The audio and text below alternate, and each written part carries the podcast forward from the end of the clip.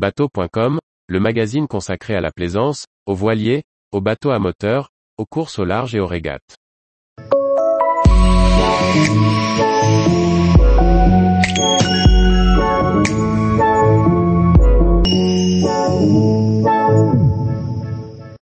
Navigation de plus de 24 heures en voilier, les incontournables préparatifs. Anne-Sophie Ponson. Première traversée pour Arthur, en route vers le nord. Il se met en ordre de marche pour traverser la Manche direction les Scilly, une navigation d'au moins 24 heures, ça ne s'improvise pas. Il nous faut pas moins de deux jours pour la préparer afin que tout se passe au mieux.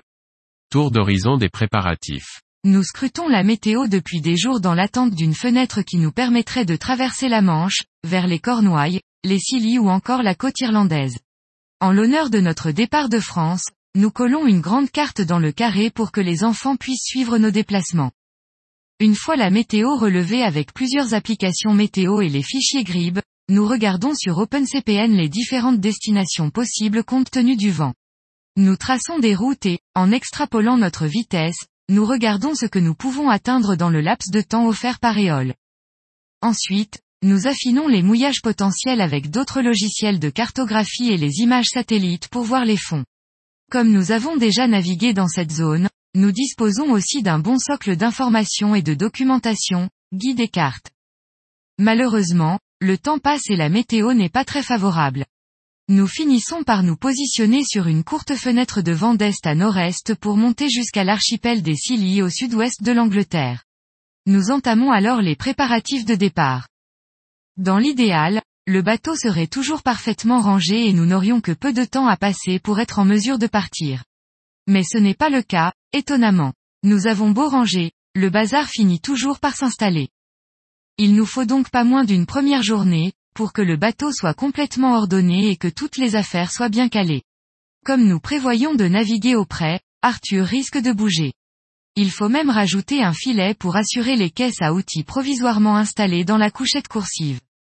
Le pont est aussi totalement nettoyé de tout ce que nous y avions entassé.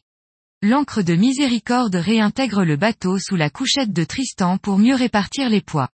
Le pied de mât est dégagé pour que nous ayons une bonne vision sur l'avant depuis le carré.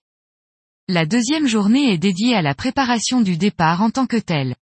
À terre, il nous faut acheter du pain et des produits frais pour quelques jours, mais aussi jeter les poubelles et le verre.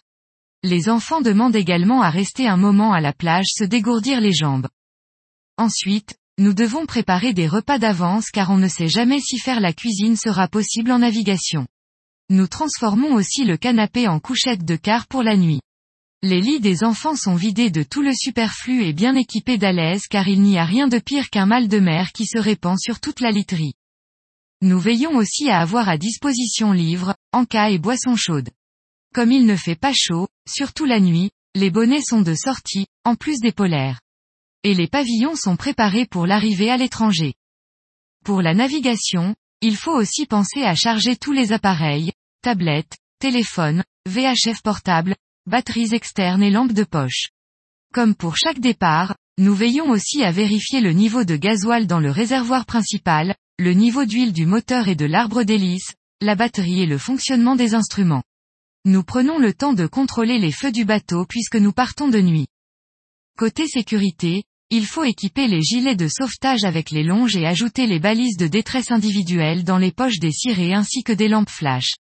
Ça encombre un peu, mais c'est aussi rassurant. Nous voudrions également faire une déclaration de traversée auprès du cross, mais, pris par le temps, nous omettons cette étape. Bref, nos deux journées de préparatifs sont vite passées car nous devons décoller le soir pour sortir avec le courant favorable dans le goulet de la rade de Brest et profiter du bon vent de la nuit. En route pour les Scilly. Tous les jours, retrouvez l'actualité nautique sur le site bateau.com. Et n'oubliez pas de laisser 5 étoiles sur votre logiciel de podcast.